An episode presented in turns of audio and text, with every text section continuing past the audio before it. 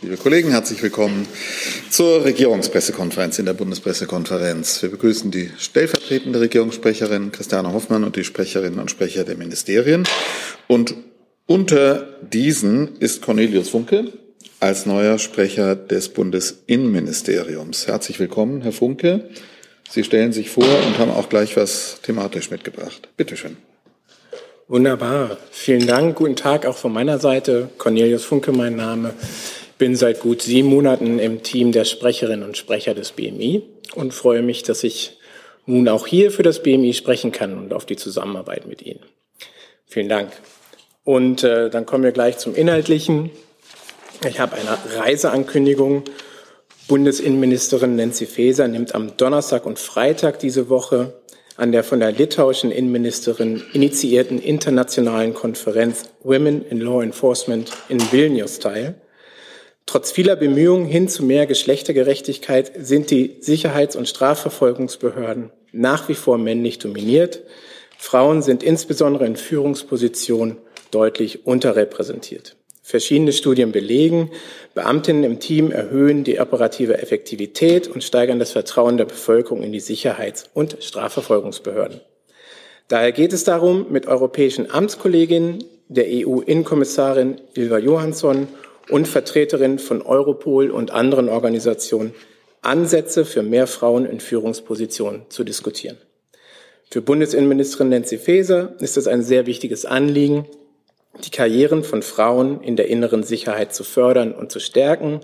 Mit Claudia Plattner hat sie beispielsweise im letzten Jahr erstmalig eine Frau an die Spitze der Cybersicherheitsbehörde BSI berufen. Danke, Herr Funke. Zunächst nochmal im Namen von allen alles Gute für den neuen Job. Wir wünschen Dankeschön. viel Vergnügen, ohne zu versprechen, dass wir dazu beitragen. Das müssen andere tun. Ja, dann ähm, kommen wir gleich ins Thematische. Gibt es zu der Reiseankündigung Fragen? Das ist nicht der Fall und ich habe sonst jetzt eine Reihe von Themen vorab gemeldet bekommen, ohne dass ich da eine klare Priorität erkenne. Also Hände hoch. Wer fängt an? Bitte, Herr Krämer fängt an. Herr Krämer, Herr Warwick, Herr Jung. Ich hätte eine Frage an Frau Hoffmann. Ähm, obwohl heute eigentlich kein richtiges Kabinett ist, ähm, heißt es, dass die KI, äh, die Zustimmung der Bundesregierung zur KI-Verordnung AI Act erfolgt ist. Können Sie das bestätigen? Vielleicht noch mal kurz erklären, auf welchem Wege? Also es ist ja so, dass am kommenden Freitag in Brüssel der Ausschuss der ständigen Vertreter tagt und auf der Tagesordnung dieses Ausschusses steht unter anderem die Annahme des finalen Kompromisstextes zur KI-Verordnung. Und äh, die Bundesregierung hat sich darauf verständigt, dass sie dem finalen Text zustimmen wird. Und das ist im Kabinett geschehen? Ähm, nein, wir hatten ja heute, wie gesagt, kein Kabinett. Die zuständigen Ressorts haben ja bereits signalisiert, dass, der, dass Deutschland dem finalen Text der KI-Verordnung zustimmen wird. Kann ich noch eine Zusatzfrage stellen? Ist aus Ihrer Sicht damit die Zustimmung in der gesamten Europäischen Union gesichert? Da möchte ich mich jetzt äh, nicht festlegen und auch nicht vorgreifen, aber ich bin optimistisch. Gibt es weitere Fragen dazu? Das sehe ich nicht. Dann ist Herr Warwick dran. Ähm, Herr Fischer, Sie hatten am Montag die Teilnahme und Äußerung von Teilen der israelischen Regierung in Bezug auf die Resettlement-Konferenz kritisiert. Jetzt ist einer der Teilnehmer, der Diaspora-Minister Amihai Chikli, wird am 14. Februar gemeinsam mit Justizminister Buschmann bei einer Lobbyveranstaltung hier in Berlin auftreten. Da würde mich interessieren, auch angesichts der außenpolitischen Außenwirkung dieser Veranstaltung hat denn Herr Buschmann dieses Auftreten gemeinsam mit dem Diaspora-Minister, mit dem Auswärtigen Amt abgesprochen? Also wir nehmen zur Kenntnis, dass es diese Veranstaltung gibt. Sie ist unabhängig organisiert.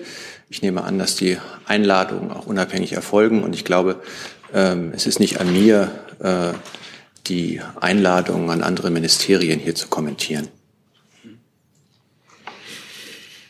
Zusatz? Zusatz.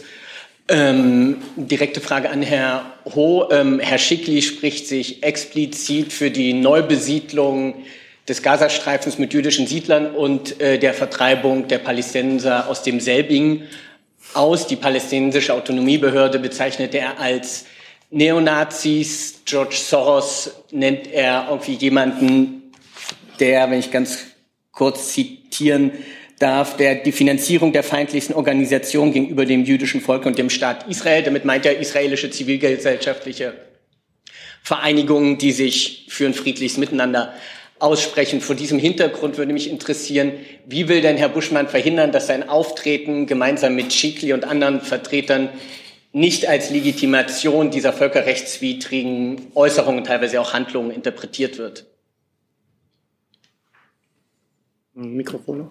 Das Mikrofon ist Ah, okay. Sorry, ja. ist die Lampe etwas defekt. Ja, äh, der Bundesjustizminister ist der Einladung der äh, Jerusalem Post und äh, der Welt zu dem von Ihnen genannten Kongress äh, gefolgt. Er wird dort als Keynote-Sprecher sprechen.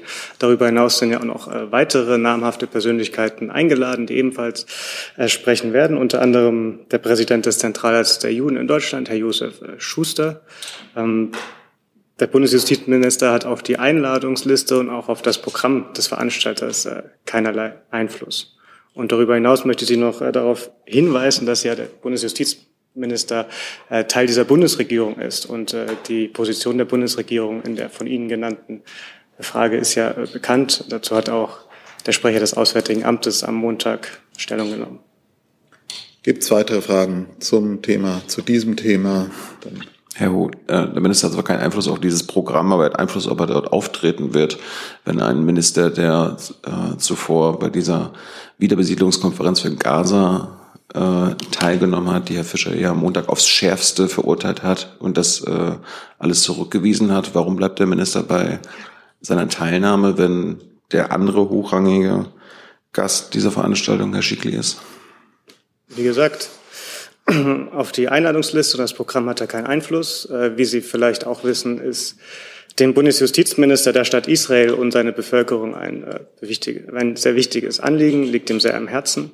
Äh, er hat sich entschieden, daran teilzunehmen. Und nochmal der Hinweis, auch der Präsident des Zentralrats der Juden in Deutschland, Herr Schuster, nimmt an dieser Veranstaltung auch teil.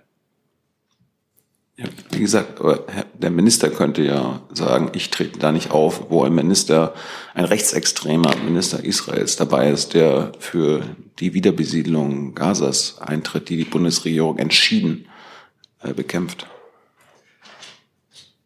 Da muss ich sagen, äh, da würden wir uns jetzt im Kreis drehen, weil ich immer wieder die gleiche Antwort geben würde. Äh, von daher würde ich da auf das zuvor von mir Gesagte verweisen und es dann auch dabei belassen.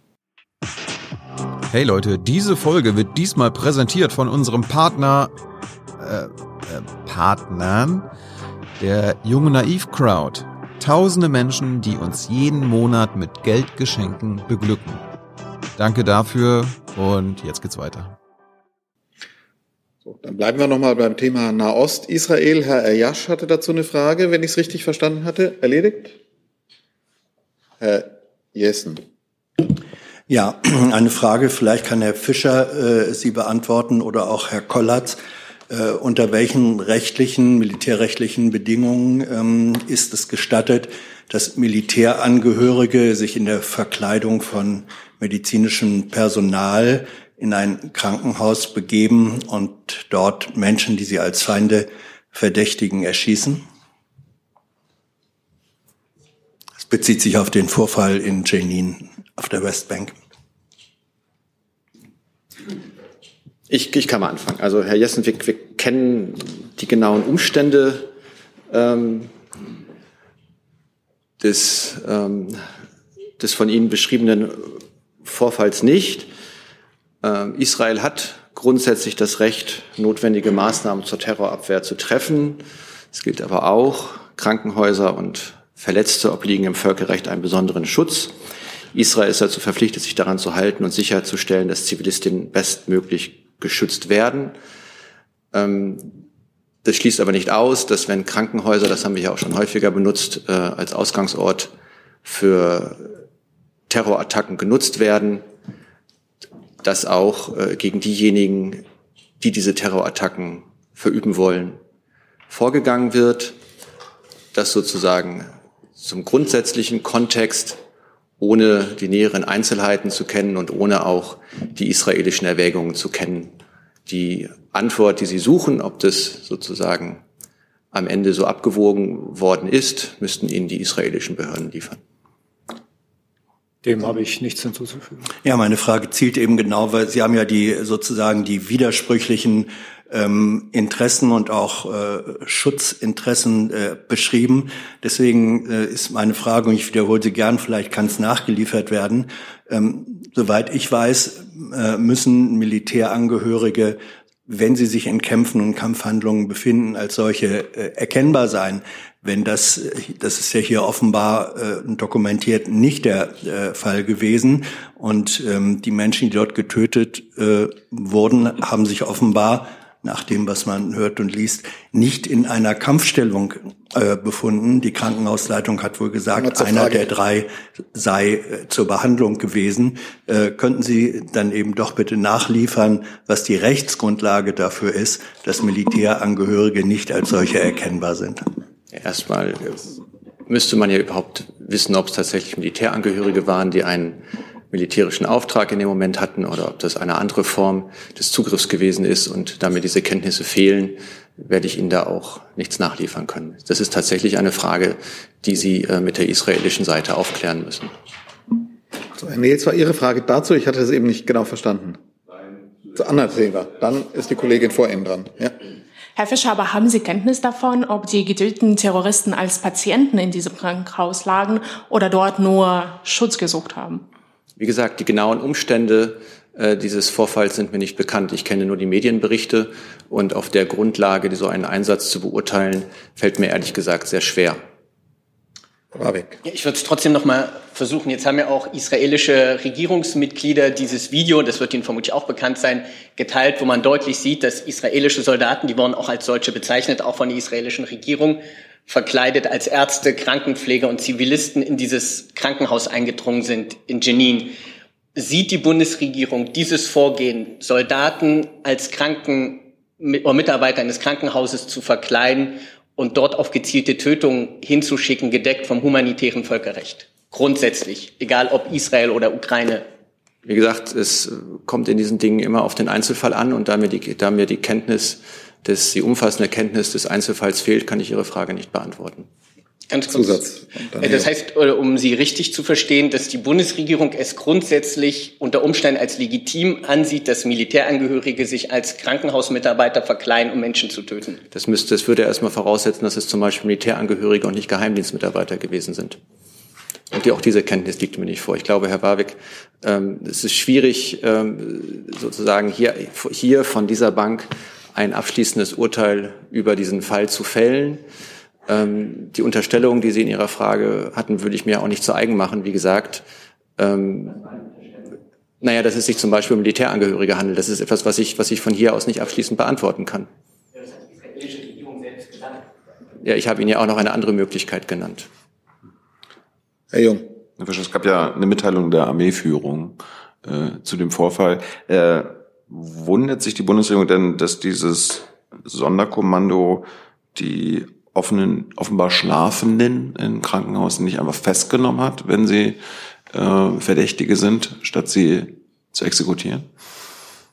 Wie gesagt, ich, ich bleibe bei meiner Antwort. Da mir die, die Umstände nicht bekannt sind, äh, kann ich diesen Vorfall auch völkerrechtlich nicht einordnen. Wenn Sie denn auf Israel oder auf das IDF einwirken, um nähere Informationen zu bekommen? Bin sicher, dass wir zu der ganzen Bandbreite äh, unserer Beziehung mit Israel und auch zu dem Vorgehen Israels äh, in Gaza und im Westjordanland mit der israelischen Seite in Kontakt stehen. Dann wechseln wir das Thema und Herr Nils ist dran.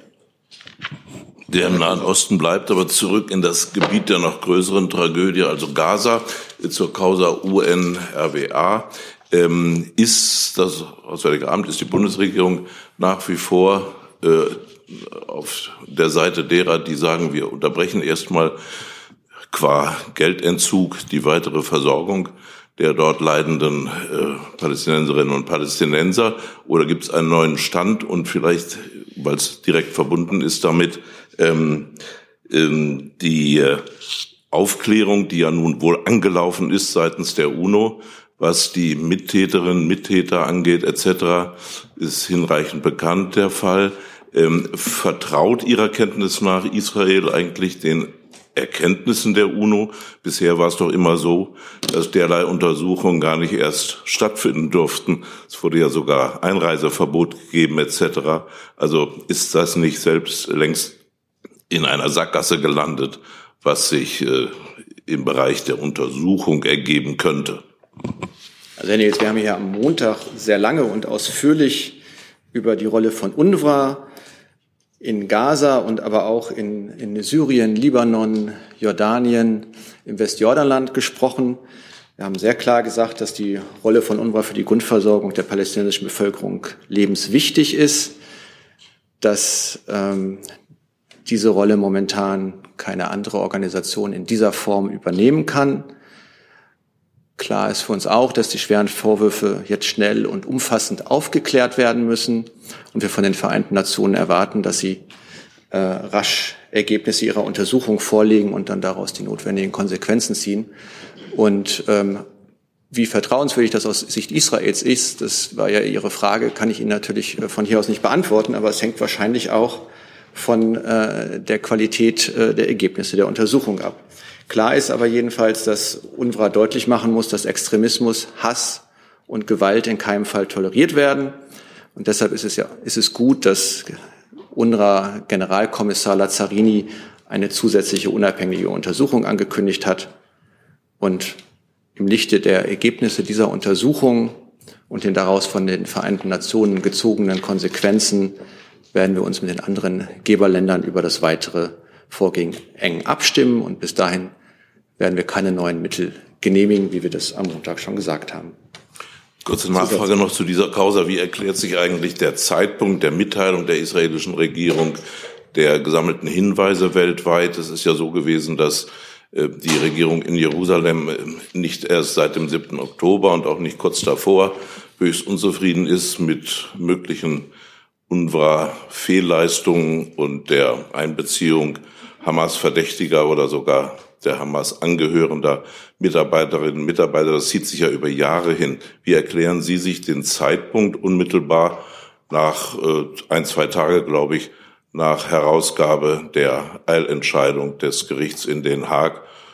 Könnte das ein, das ist kein diplomatischer Sprachgebrauch, aber ein Ablenkungsmanöver sein, was den Zeitpunkt der Mitteilung angeht? Ich würde mich da an solchen Spekulationen nicht beteiligen wollen. UNRWA ist von den äh, israelischen Erkenntnissen unterrichtet worden und hat umgehend auf diese Hinweise reagiert. Zu dem Thema würde ich auch noch mal auf die Pressekonferenz vom Montag verweisen, dass wir nicht zu viel wiederholen. Zwei Fragen vom Team Jung Jessen oder könnt ihr euch koordinieren? Herr Fischer zu UNRWA. Äh, die UN hat eine Untersuchung angekündigt. Die hat aber auch gesagt, dass es bisher von israelischer Seite äh, gar kein Dossier und gar keine äh, überlieferten Erkenntnisse gibt, sondern nur die Presseberichte darüber. Mich würde interessieren, haben Sie dann von israelischer Seite äh, bisher die Hinweise und Erkenntnisse bekommen, worauf Sie dann Ihre Entscheidung zur Aussetzung der Zahlungen ähm, ähm, gestützt haben oder haben Sie sich auch nur lediglich über die Presseberichte äh, einer Entscheidung gleich gemacht? Sie wissen, dass es gute Praxis ist, dass wir hier zu Geheimdienstberichten keine Auskunft geben können. Darauf kann ich in diesem Format nicht eingehen. Aber gehen Sie mal davon aus, dass ähm, wir sowohl mit UNRWA als auch Israel in einem engen Austausch äh, in dieser Sache stehen und dass auch UNRWA und Israel äh, in einem Austausch äh, zu diesen ganz furchtbaren äh, Vorfällen stehen und dass UNRWA daraus auf Grundlage der von Israel mit UNRWA geteilten Erkenntnisse die Konsequenzen gezogen hat, nämlich die Mitarbeiterinnen äh, und Mitarbeiter, die an die Terroranschläge offensichtlich eingebunden waren, umgehend zu entlassen. Bisher sind es ja nur Mutmaßungen, haben Sie ja auch gesagt am Montag. Und ähm nee, das haben Sie gesagt. Ich habe Ihnen vorgehalten, dass Sie sagen, also dass es, dass es offensichtlich um mehr als Mutmaßungen geht.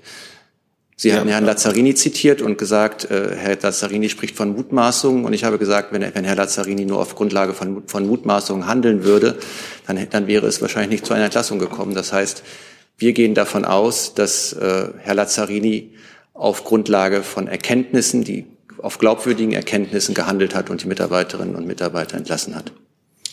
Das ist ja ähm, die UN und UNRWA haben ja auch gesagt, dass sie diese äh, Entscheidung, diese Menschen jetzt zu entlassen, getroffen haben, um den, äh, um das Ansehen von UNRWA zu schützen und die äh, äh, Arbeit, die lebensnotwendige Arbeit, wie Sie auch sagen, fortsetzen zu können, damit es eben nicht zu Zahlungsstopps kommt. Also ehrlich gesagt, ähm, gestern hat der UN-Generalsekretär ein Gespräch mit äh, den UNRWA-Gebern in New York geführt. Wir hatten Kontakt äh, mit dem Generalkommissar und mein Eindruck aus dem, was ich von diesen Gesprächen gehört habe, war nicht, dass die UN oder UNRWA die Erkenntnisse anzweifeln, sondern genauso entsetzt sind wie wir, dass Mitarbeiterinnen und Mitarbeiter aus dem UN-System offensichtlich mit einer Terrororganisation zusammengearbeitet haben und, äh, und im Auftrag dieser Terrororganisation ganz furchtbare Verbrechen in Israel begangen haben. Herr Jessen, dazu noch? Ja, äh, übrigens, die Bundespressekonferenz hat mich als unabhängigen freien Journalisten aufgenommen und das gilt auch weiterhin. Ja, ich würde nur trotzdem einfach darum bitten, dass ja. man versucht, präzise, knappe Fragen zu stellen und vielleicht manchmal prüft, ob Fragen schon beantwortet sind, weil Sie eben gesagt haben, Sie wiederholen nochmal eine Frage ausführlich, denn das spart dann Zeit. Das war auch das letzte Mal so, ja. dass wir dann nach einer langen Behandlung des Themas Nahost dann am Ende knapp waren mit anderen Themen. Bitte. Die Antwort, die äh, Anmerkung bezog sich auch nur auf die Bezeichnung Team. Ähm, Herr Fischer, jetzt hat sich ja innerhalb von zwei Tagen die Zahl der Verdächtigen von äh, zwölf äh, auf 20 Prozent ähm, der UNRWA-Angehörigen, die im Hamas-Verdacht oder Kontaktverdacht stehen, erhöht. Ähm, Überrascht Sie das oder hatten Sie Hinweise darauf, dass dann doch eine so erhebliche Anzahl von Mitarbeitern sozusagen in gefährdender Beziehung zur Hamas stehen könnte? Ich habe diese Medienberichte zur, gesehen und zur Kenntnis genommen. Ähm, ich kann sie derzeit nicht ähm, sozusagen abschließend bewerten, aber sie zeigt halt, wie wichtig es ist, dass äh, UNRWA seine internen Kontroll- und Überprüfungsmechanismen deutlich verbessert und äh, an die Situation anpasst. Würden verwandtschaftliche Beziehungen ausreichen, um einen solchen Verdacht zu konstituieren? Herr Jessen, ich kenne die äh, Medienberichte, aber ich kenne nicht die dahinterstehenden, also in dem Fall der von Ihnen erwähnten, was weiß ich, 10, 20 Prozent äh, mit UNRWA-Mitarbeiter. Ich kenne nicht die dahinterstehende ähm, sozusagen Faktenbasis. Deshalb kann ich das. Der Kollege in der Mitte hatte sich gemeldet zu dem Thema oder war das ein anderes Thema? Dann wäre nämlich jetzt Frau Wolf dran und danach Herr Tucher. Ja, vielen Dank. Meine Frage richtet sich vermutlich ans BMAS. Frau Prühl, ähm, es bezieht sich auf die bundesweite Bezahlkarte für Asylbewerber, die jetzt äh, in Schwung kommt sozusagen. Ähm, zwei Argumente der Befürworter dieser Bezahlkarte sind ja, dass ähm, durch diese Neuform der Auszahlung der Leistungen Asylbewerberzahlen oder Asylantragszahlen reduziert werden und dass Rücküberweisungen in die jeweiligen Herkunftsländer damit verhindert werden können. Mich würde interessieren, haben Sie denn Erkenntnisse, dass tatsächlich die Form und Höhe der, der Leistungen für Asylbewerber tatsächlich eine Auswirkung auf Fluchtmigration hat und auf Rücküberweisungen in die Heimat? Also ich glaube, zur Gestaltung des Zahlungsverkehrs liegen der BMAS keine Informationen vor. Das wäre wahrscheinlich eher Sache des Innenministeriums, des Finanzministeriums. Ähm, also die haben da, denke ich, keine Erkenntnisse. Ganz grundsätzlich vielleicht. Das, was sich da jetzt als Entscheidung herauskristallisiert, basiert ja auf einer ähm, Entscheidung der MPK im November ähm, die die Ministerpräsidenten miteinander getroffen haben. und auf dieser Basis wurde dann eine Arbeitsgruppe eingesetzt, die die Grundlagen inklusive Mindeststandards für diese Bezahlkarten festsetzen sollte. Und soweit ich den Medien entnommen habe, ähm, haben heute sowohl ähm, der Ministerpräsident von Hessen als auch der Ministerpräsident von Niedersachsen erklärt, dass jetzt eine Einigung gefunden wurde. Wie die inhaltlich genau aussieht, müssen Sie natürlich da erfragen. Das liegt mir nicht vor. Und ähm, unsere Aufgabe ist es dann im Zweifelsfall die notwendigen Änderungen also über Bewerberleistungsgesetz zu vollziehen. Und das werden wir dann tun. Okay, aber dann, also mich interessiert tatsächlich die Erkenntnisse der Bundesregierung über den Effekt, äh, den, den ich eben beschrieben habe, dann richtig die Frage ans BMI beziehungsweise ans BMF. Wer auch immer kann. Also mir liegen dazu auch keine Erkenntnisse vor, ähm, insbesondere zu diesen Zahlungstransaktionen. Ich weiß nicht, ob die Kollegin Aber da muss ich vielleicht noch mal, kurz, noch mal kurz nachhaken, weil in dem Beschluss der MPK vom 6. November, auf den Sie jetzt verwiesen haben, da wird zur Begründung, wieso man diese ähm, Bezahlkarte einführen will, ja unter anderem genannt, dass man damit irreguläre Migration zurückdrängen könne und dass man verhindern könne, dass dadurch Rücküberweisungen in die Heimat getätigt werden können. Wenn das als Begründung für die Bezahlkarte äh, herangezogen wird, muss es ja Erkenntnisse darüber geben, dass es diesen Effekt gibt. Und diese Erkenntnisse würden mich interessieren. Worauf beruht das? Das Finanzministerium kann was sagen? Oder auch Frau Hoffmann. Also ich kann da jetzt eigentlich nicht viel ergänzen. Wie gesagt, es geht auf einen MPK-Beschluss vom letzten Herbst zurück. Ähm, die Länder sind jetzt an der Umsetzung und das ist das, was ich Ihnen jetzt dazu noch ergänzen kann. Okay, dann Frau Hoffmann, also der Kanzler hat ihm ja auch zugestimmt oder das befürwortet? Also der Kanzler hat befürwortet, dass die Länder sich zusammensetzen und schauen, äh, wie man das machen kann. Das ist ja jetzt passiert. Aber ähm, über auf irgendwelche Untersuchungen kann ich nicht verweisen. Gibt es weitere Fragen dazu? Bitte. Diese Bezahlkarte soll aber nicht für ukrainische Geflüchtete gelten, denn sie bekommen ja nicht Leistungen nach Asylbewerberleistungsgesetz, sondern Bürgergeld. Und meine Frage ist, dass, ob es den Plan gibt, diese Bezahlkarte auch auf ukrainische Geflüchtete auszuweiten. Und bitte, ich bitte auch um eine Begründung, warum ja oder warum nein. Ich weiß nichts von einem solchen Plan. Kann jemand anders was dazu sagen? Ich weiß, dass die Frage ans BMS geht. Ich weiß auch nichts von solch einem Plan, genau wie Sie sagen, ähm, weil es ja um Auszahlung nach dem Asylbewerberleistungsgesetz geht und ähm, das entsprechend ähm, auf Menschen zutrifft, die Leistungen nach dem Asylbewerberleistungsgesetz beziehen und ukrainische Geflüchtete ähm, Leistungen nach dem SGB II beziehen. Ich habe dann noch eine Nachfrage. Bitte? Äh, in der Presseberichterstattung heißt es zu dieser Karte immer nur, dass die Auszahlung an Bargeld beschränkt ist. Was heißt das genau? Gibt es da schon eine Summe, eine Grenze oder gibt es etwas dazu? Oder macht das, entscheidet das jedes Bundesland selbst? Also da kann ich hilfsweise einsteigen. Ähm, das entscheiden tatsächlich die Bundesländer. Also da müssen Sie sich eben jetzt an ähm, Hessen oder Niedersachsen wenden, die das bereits heute auch kommuniziert haben. In diesem Beschluss, der unter Ländern getroffen wurde, wurde festgelegt, wie die Karte genau ausgestaltet ist. Und also auch hilfsweise, grundsätzlich soll sie wohl bundesweit und auch branchenübergreifend einsatzfähig sein, aber die einzelnen Länder können entscheiden, ob sie das begrenzen wollen. Frau Wolf. Ja, ich würde es gerne nochmal versuchen, weil ich erstaunt bin, dass es so wenig Erkenntnisse darüber gibt. Der Bundeskanzler hat nämlich schon, also in dem MPK-Beschluss heißt es explizit, der Bundeskanzler und die Regierungschefinnen und Chefs der Länder streben eine Einführung, äh, streben die Einführung einer bundeseinheitlichen Bezahlkarte an. Also dem hat ja auch der Bundeskanzler zugestimmt. Deswegen vielleicht nochmal offener gefragt, vielleicht nochmal offener gefragt, welche positiven Effekte auf die Migrations- und Asylpolitik erhoffen Sie sich denn von dieser Bezahlkarte? Also ich wollte, um nicht missverstanden zu werden, dass äh, das nicht in Frage gestellt haben, dass der Bundeskanzler und die gesamte Bundesregierung zugesagt haben, die Länder bei der Einführung äh, dieser Bezahlkarte zu unterstützen. Das ist, äh, das ist in jedem Fall so. Ähm, wenn es dazu irgendwelche Untersuchungen äh, gibt, würde ich das nachreichen. Mir sind jetzt hier von hier aus keine bekannt. Gut, Themenwechsel wahrscheinlich. Herr Tuchau ist dann dran. Ja, genau. Äh, Thema Offshore-Wind. Äh, Frau Gütter, äh, die, ja, die Unternehmen und die Industrie der äh, Offshore-Windanlagen, die haben ja diese Woche Zahlen präsentiert, ihren Ausbau präsentiert, aber auch gesagt, dass die von der Bundesregierung geplanten Klimaziele damit wohl nicht erreichbar sind mit dem Aufbau. Jetzt können Sie noch mal sagen, was Sie genau da planen, äh, welche Schwierigkeiten jetzt bei Offshore-Windanlagen noch bestehen und ob da in irgendeiner Form Abhilfe geschaffen wird, weil die Unternehmen sagen ja auch, sie brauchen bessere Rahmenbedingungen und natürlich mehr Geld.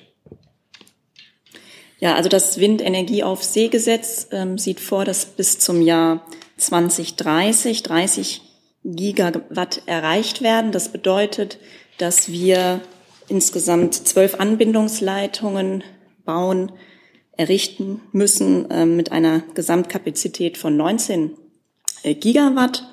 Ähm, bei zwei Anbindungssystemen ähm, haben sich jetzt im Rahmen der Auftragsvergabe Verzögerungen ähm, ergeben, die insbesondere auf angespannte Lieferketten zurückzuführen sind. Ähm, Maßnahmen zum Aufbau heimischer Produktionskapazitäten, insbesondere für Konverterplattformen, sind in Vorbereitung. Ähm, denn insgesamt ist das ähm, weltweit schnelle Hochlaufen äh, von Offshore-Ausschreibungsmengen ähm, mit Herausforderungen für diese Netzanschlüsse der Windparks ähm, verbunden, insbesondere für die Zulieferindustrie, die entsprechende ähm, Fertigungskapazitäten aufbauen müssen.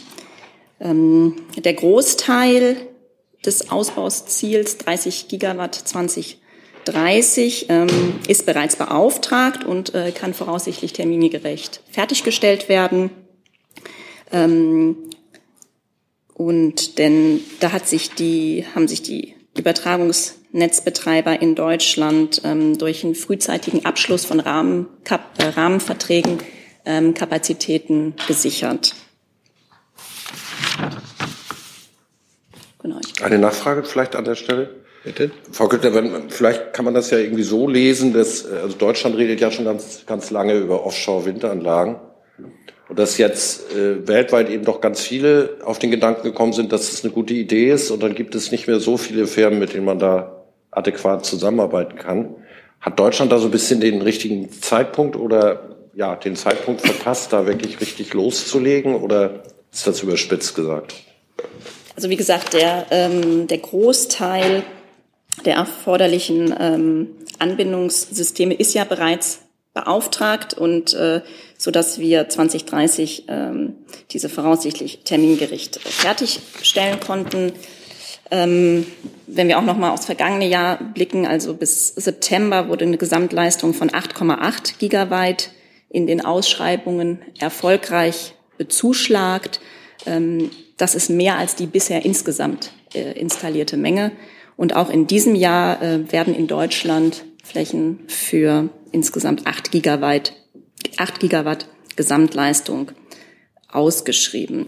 Und ähm, auch im vergangenen Jahr hat die Bundesregierung ja bereits ein umfassendes Maßnahmenpaket zur Beschleunigung ähm, von Planung und Genehmigung bei Netzausbauvorhaben umgesetzt und ähm, die Genehmigungszeiten äh, dadurch etwa halbiert. Da ich dazu keine weit zu dem Thema, Herr Jung, dann ist der Kollege in der Mitte dran. Frau Güter, ich äh, würde das Thema nochmal weiten, weg von Offshore, sondern auch so Offshore und Onshore. Äh, die Bundesnetzagentur hatte mitgeteilt, dass die zugebaute Windleistung im Jahr 2023 bei 2,9 Gigawatt lag. Äh, aber um die Ziele bis 2030 zu erreichen, müssten jährlich 7,7 Gigawatt in Deutschland an Windkraft zugebaut werden. Das heißt, dieses Jahr müsste sich die zugebaute Windleistung verdreifachen. Wie soll das passieren und wird das passieren? Ähm, die Zahlen habe ich jetzt hier aktuell nicht vorliegen, äh, deshalb müsste ich das insoweit nachreichen. Ja, wie gesagt, ist, ich zitiere die Bundesnetzagentur in ihrer Mitteilung. Genau. Sie können sich uns auch an die 50 Hertz Pressestelle wenden. Ähm, die äh, stellen das für alle zusammen. Ja, aber es ist ja auch eine politische Frage. Wir haben ja offenbar ein riesengroßes äh, Aufgabenfeld, was sie, was sie nicht erledigen.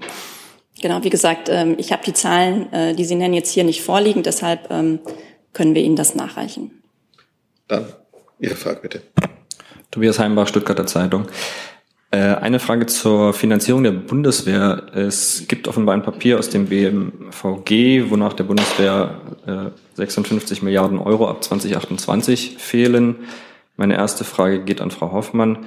Ist die Bundesregierung denn gewillt, äh, diese Finanzierungslücke zu schließen, die auch notwendig wäre, um das 2-Prozent-Ziel der NATO einzuhalten? Und die zweite Frage dann an BMF oder BMVG. Sollte das Schließen dieser Lücke aus dem Einzelplan kommen oder ist eine Finanzierung über ein weiteres Sondervermögen denkbar? Vielen Dank.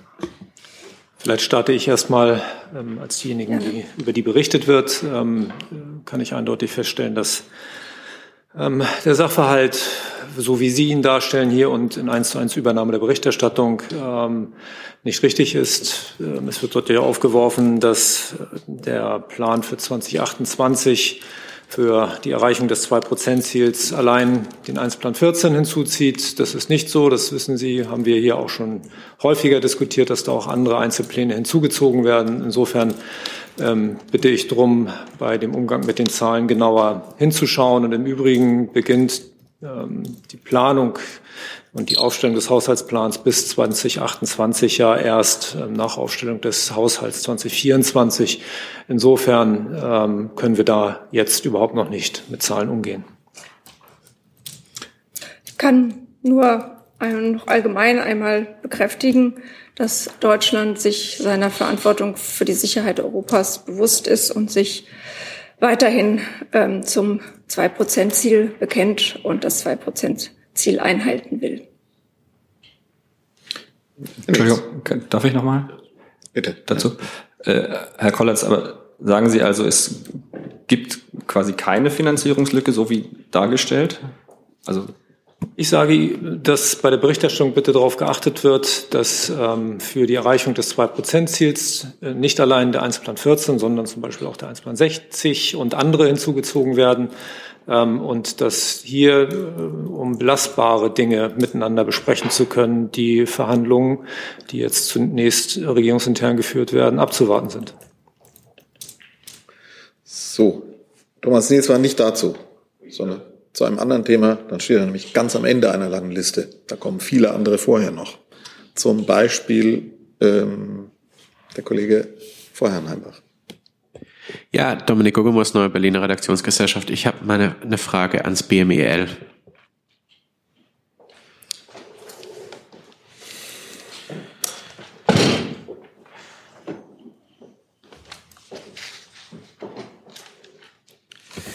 Ja, Herr Haug, äh, was ist denn der aktuelle Stand beim Waldgesetz? Wann kann man da mit Kabinettsreife rechnen?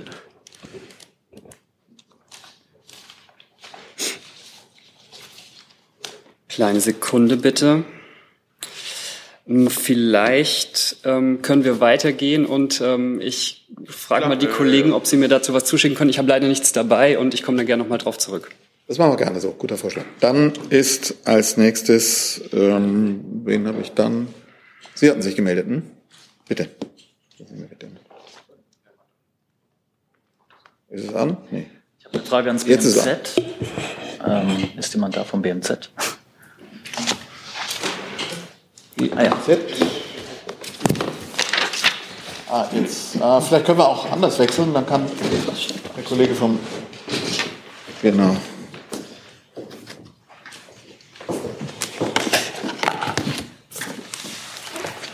Frage bezieht sich auf die Reise der Ministerin nach Nigeria. Ähm, was ist das Ziel und äh, ist äh, Nigeria seit dem Scholz-Besuch kooperativer bei der Rücknahme von abgelehnten Asylbewerbern?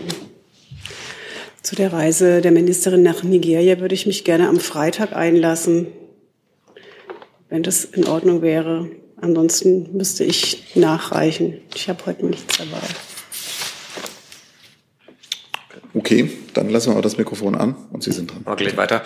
Äh, Nick Schaas vom ARD Hörfunk. Ich glaube, die Frage richtet sich erstmal an Frau Prühl im BMAS, ähm, weil ich nachfragen wollte zur OECD-Studie zur Fachkräfteeinwanderung, die heute erschienen ist, die ja auch im Auftrag von Ihrem Haus erstellt wurde.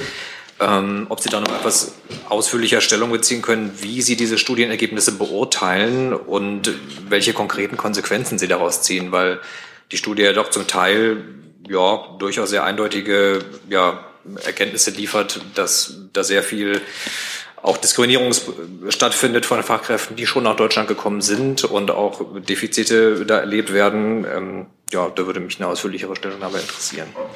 Da muss ich tatsächlich um Verständnis bitten. Die wurde uns, soweit ich weiß, heute um zehn vorgestellt und ist noch nicht ausgewertet. Und ich habe jetzt auch noch keine Stellungnahme dazu.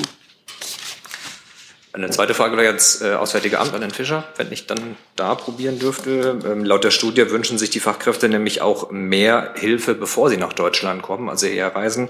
Bei der Sprache zum Beispiel, jetzt wird bei Goethe-Instituten eher gekürzt. Sehen Sie konkrete Möglichkeiten im Ausland mehr schon für potenzielle Fachkräfte zu tun und dass auch eine gewisse Willkommenskultur nachher auch erlebt wird hier? Das ist ja genau das, was wir anstreben mit der und was auch das Goethe-Institut mit seiner Reform anstrebt, nämlich in auch, auch in Länder zu gehen, in denen es bis jetzt noch keine Goethe-Institute gibt, die dort aufzubauen und dort auch die Möglichkeit für äh, Sprachkurse zu erweitern. Insofern ist es ja genau das Ziel der vom Goethe-Institut angestoßenen Reformen. So, dann hätten wir Frau Wolf, statt Herrn Kremer. Herr Warwick, glaube ich, mit einem anderen Thema. Ist beantwortet. Dann Herr Kremer, anderes Thema. Sorry. Jetzt. Und jetzt. Ich hätte eine Frage zur Luftfahrtbranche an Frau Hoffmann und vielleicht auch ans Wirtschaftsministerium. Ähm, es gibt bei der geplanten Übernahme der Lufthansa in Italien, der ITA, relativ lange nochmal verlängerte Verhandlungen der, der EU-Kommission. Die haben im letzten Sommer angefangen, sollen jetzt nochmal bis zu diesem Sommer gehen, also ein Jahr lang ungewöhnlich lange.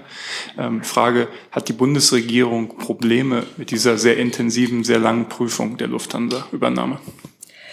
Dazu kann ich hier leider nichts sagen. Gegebenenfalls müsste ich nachreichen, aber jetzt im Moment kann ich dazu nichts sagen. Wirtschaftsministerium?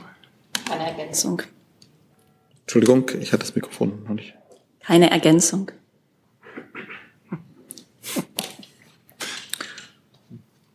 Dann wäre Herr Warwick dran und dann Herr Nils. Am letzten Freitag hat US-Präsident Joe Biden Moratorium für die Zulassung von LNG-Exportterminals verkündet. Nach allgemeiner Ansicht wird darunter vor allem Deutschland negativ leihen, insbesondere was mittel- und langfristig die Einkaufspreise für LNG in den USA angeht. Schon jetzt beziehen US-Unternehmen zu einem Viertel der Kosten Gas wie im Verhältnis zu ihren deutschen Konkurrenten. Vor diesem Hintergrund, was einen enormen Wettbewerbs- und Standortvorteil darstellt. Äh, vor diesem Hintergrund würde mich interessieren, wie bewertet denn die Bundesregierung dieses Vorgehen des US-amerikanischen Partners? Ich denke, meine Frage geht ans BMWK und an Frau Hoffmann. Ähm, genau, die Bundesregierung ähm, beobachtet ähm, die Lage hierzu genau und steht im Austausch mit der US-Regierung. Ähm, die Versorgungssicherheit in Deutschland äh, ist hiervon nicht beeindruckt, sondern äh, weiter gewährleistet. Ja, kann ich im Grunde nichts ergänzen, ist ja vollständig geantwortet. Ich hatte auch nicht von der Versorgungssicherheit gesprochen, sondern von der enormen Kostenbelastung deutscher Unternehmen im Verhältnis zur US-Konkurrenz. Vor dem Hintergrund würde mich interessieren, was für konkrete Maßnahmen plant denn die Bundesregierung, um zum einen weniger abhängig zu sein vom Gutwill der USA, was die LNG-Belieferung angeht und auch was für Unterstützungsmaßnahmen insbesondere für die energieintensive oder energieintensive Unternehmen in Deutschland plant denn die Bundesregierung in diesem Kontext? Also der Terminmarkt äh, ist bislang von der Entscheidung der US-Regierung äh, nicht beeindruckt. Es gibt ja auf dem Weltmarkt unterschiedliche Länder, äh, in denen die LNG anbieten und äh, äh, wo sich dann die Unternehmen, ähm, äh, wo die Unternehmen dann Verträge mit abschließen können. Also ein Großteil des äh, deutschen, des in Deutschland bezogenen Gases ähm, wird per Pipeline aus Norwegen bezogen. Und äh, ansonsten gibt es ja noch weitere Länder wie etwa äh, Katar, Algerien und Nigeria, wo es auch äh, LNG-Vorkommen gibt. Ähm, das weltweite äh, Angebot äh, von, von LNG wird, wenn überhaupt, äh, nicht vor 2027 von so einer Entscheidung äh, beeinträchtigt werden. Hier ist Hans, der informelle Alterspräsident hier. Aus Erfahrung geboren der Hinweis, es lohnt sich, Jung und Naiv zu unterstützen, per Überweisung oder PayPal. Guckt in die Beschreibung. Das ist gleich ein ganz anderer Hörgenuss. Ehrlich. Dann ist Herr Nils dran. Eine kurze Frage an Herrn Kollatz. Ich habe heute unter dem, in dem äh, unter drei freien Teil eines Hintergrundgesprächs der kosovarischen Außenministerin erfahren, dass sie den Besuch von Herrn Pistorius erwartet. Äh, in Kürze, ich weiß jetzt nicht genau wann. Was bringt er mit? Und wenn äh, Herr Fischer sagen könnte, ob möglicherweise, weil er dafür zuständig wäre, beziehungsweise Ihre Chefin, äh, es in Richtung NATO und EU-Versprechungen in Sachen Mitgliedschaft geht, dann wäre es schön, wenn Sie auch noch ergänzen könnten. Ja, vielen Dank für die Frage. Ähm, zunächst ähm, ist es so, dass der Minister tatsächlich demnächst ähm, auf den Balkan reisen wird. Genaue Daten können wir erst dann bekannt geben, wenn alle Rahmendaten geklärt sind. Sie wissen, das ist ja auch immer, da wir auch ähm, Truppenbesuche dort dann meist durchführen, ein Sicherheitsaspekt. Wir werden also so schnell wie möglich darüber informieren, wenn diese Reise stattfindet. Ähm, und zu den Einzelheiten der Programm- und Inhaltsplanung kann ich dem vorgreifend natürlich jetzt noch nichts äh, berichten. Aber die Themen äh, können wir uns alle vorstellen. Ähm, auf dem Balkan sind vielfältig und sie werden sicherlich alle abgedeckt werden. Und Herr Fischer könnte eine Zusage oder ich, ich kann Ihnen also Näheres ich, äh, auch nicht vorgreifend darbieten. Naja, also Sie wissen ja, dass wir uns äh, mit Blick auf den gesamten westlichen Balkan für die euroatlantische Integration dieser Länder einsetzen.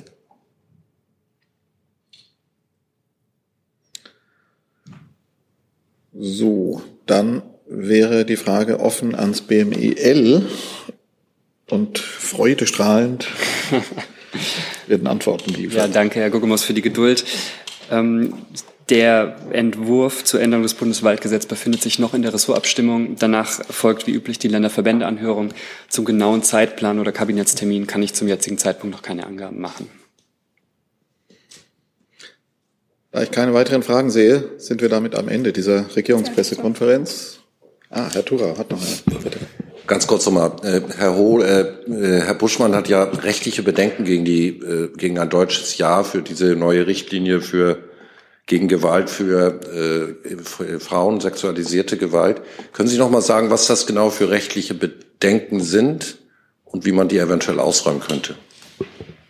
Ja, vielen Dank. Also erstmal vor, vorweg ähm, die Bekämpfung von Gewalt gegen Frauen und der Schutz der Sex- und Selbstbestimmung von Frauen sind natürlich vordringliche Ziele der Bundesregierung.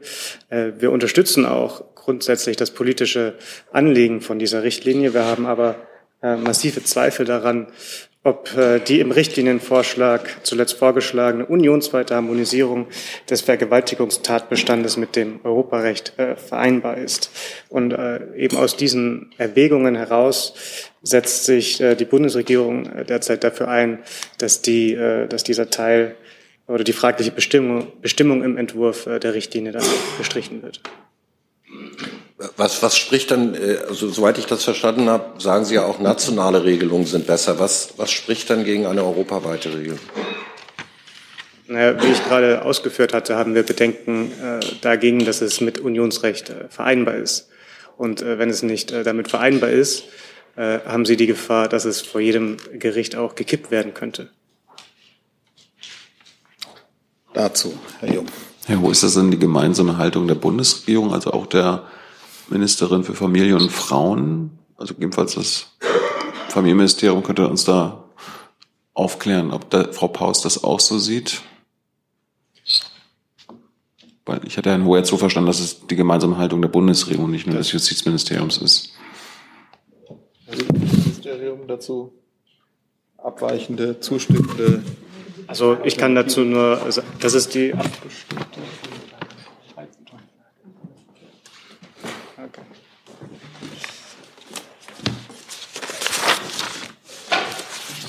Herr Ho wollte gerade was sagen. Also, ähm, also soll ich, sollte ich? Nee, nee, bitte, machen Sie. okay. ähm, ja, äh, durch die Richtlinie werden Betroffene von äh, geschlechtsspezifischer und häuslicher Gewalt in ihren Rechten und im Zugang zur Justiz erheblich gestärkt. Aktuell läuft unter belgischer Ratspräsidentschaft ein Vermittlungsprozess und Deutschland ist ähm, intensiv und kompromissbereit in den laufenden Verhandlungen engagiert. Das ist die Position des oder das, was ich im Moment aus dem Bundesfrauenministerium dazu sagen kann. Und ansonsten würde ich gerne an den Kollegen verweisen.